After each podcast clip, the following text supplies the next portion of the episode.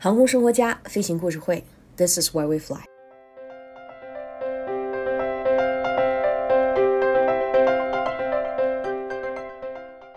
又到了飘柳絮的时节，也终于等到了《空中浩劫》第二十一季的更新。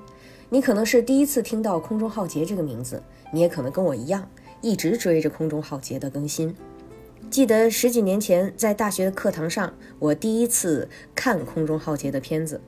当时看得我非常的揪心啊，虽然愁容满面的，但是在我幼小的心灵里头种下了航空的种子。《空中浩劫》呢是由一家加拿大公司制作的灾难纪录片，在国家地理频道播出，主要介绍了这几十年来的重大航空事故，已经播出了差不多两百集了。航空事故，不管是谁听了都会寒毛直竖的感觉。我在大学阶段也是这样的认识，毕竟年轻嘛。那时候 too young too simple，随着年岁的增长，还有接触的航空圈子里的前辈越来越多，也才逐渐明白，航空事故的调查研究正是为了降低飞行的风险，保障安全等级，不要让悲剧重演。航空安全讲究三个敬畏啊，最近这个非常非常流行，敬畏生命，敬畏规章，敬畏职责。这不仅仅是一句口号，也得切实的落实在行动当中。知其然。不如知其所以然。像《空中浩劫》这样的纪录片啊，给了我们很多的启示。咱们不管是以乘客的身份，还是以航空活动参与者的身份，提高对事件的认识都非常重要。我就是这样迷上了《空中浩劫》。说起最新的一季《空中浩劫》，讲的正是2018年印度尼西亚的狮航737 MAX 坠海的事故。作为波音公司卖的最快的机型，竟然存在有设计上的缺陷。那这到底是怎么一回事呢？原来波音737 MAX 是波音在737机型之上进行改进的一个机型，采用了更大、更节能的发动机，使得发动机的位置只能装在离翼根更近的地方。简单的来说，就是发动机的位置离机身，也就是乘客所在的那个位置更近了。这样一个改进啊，就导致了飞机在起飞之前需要更大的迎角来获取升力，呃，也就是说，飞机在起飞前更倾向于要抬头了。但是如果飞机起飞前抬头太厉害的话，就会有风险。就像风筝，如果竖起来，风筝就会掉下来。于是有了一个叫 MCAS 的系统，呃，这个系统的名字太长了。我就不重复它的全称是什么，主要它的作用呢，就是要管着飞机不要抬头抬得太厉害。结果在起飞的过程中，这个飞行员啊和系统就较上劲了。有飞行员不想和系统较劲，就直接把配平系统给关了的，因此非常幸运的逃过了一劫。狮航的飞行员还有埃塞俄比亚航空公司的飞行员就没有那么幸运了。事故发生后，中国民用航空局是全球第一个民航局把这款飞机禁飞的。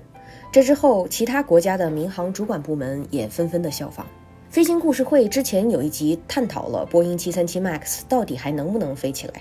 大家要知道，每一款机型能够继续飞行，得负责航空安全的管理部门审定合格之后才能开飞。这种审定业内的说法叫做试航，简而言之就是它是否适合飞行。针对737 MAX 这款机型，各个国家的民航局对波音公司的这个机型呢进行了再审查，波音公司也给出了很多整改的措施和办法。而随着时间的推移呢，这个禁令逐渐的解除了，恢复了这款机型的试航。这时候，瑞安航空就在众多的航空公司中脱颖而出。不为别的，竟在疫情这么大的背景之下，在其他公司的飞机都在家休息、没办法飞行的这个情况下，这个瑞安公司竟然增订了七十五架波音七三七 MAX 机型的飞机。这个瑞安公司到底是何许人也呢？它是一个一九八四年由三位小伙伴一起创立的，啊，其中有两个小伙伴，他的姓就叫瑞安。而他们学习了美国西南航空公司的经验之后，将廉价航空运营的模式首次引入了欧洲，进而成为了欧洲最大的廉价航空公司。欧洲低价市场发展的初期啊，瑞安航空就成为了这个市场的领导者。多年以来，瑞安航空公司逐步发展成为世界上最赚钱的航空公司。二零零一年九幺幺事件之后，航空业逐渐的陷入了困境。万万没想到，瑞安航空却仍然保持着盈利记录，连续十二年盈利。当时，瑞安航空公司被《经济学家》杂志称为世界上最赚钱的航空公司。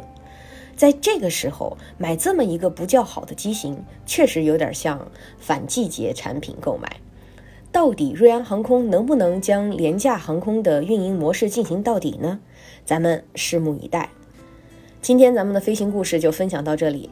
航空生活家飞行故事会，This is why we fly。对空中浩劫感兴趣的朋友们，可以移步 B 站，ACI CFG 团队已经制作好了中英文对照字幕的资源，供大家欣赏。在空中浩劫里，我相信你一定能够和我一样找到你感兴趣的飞行故事。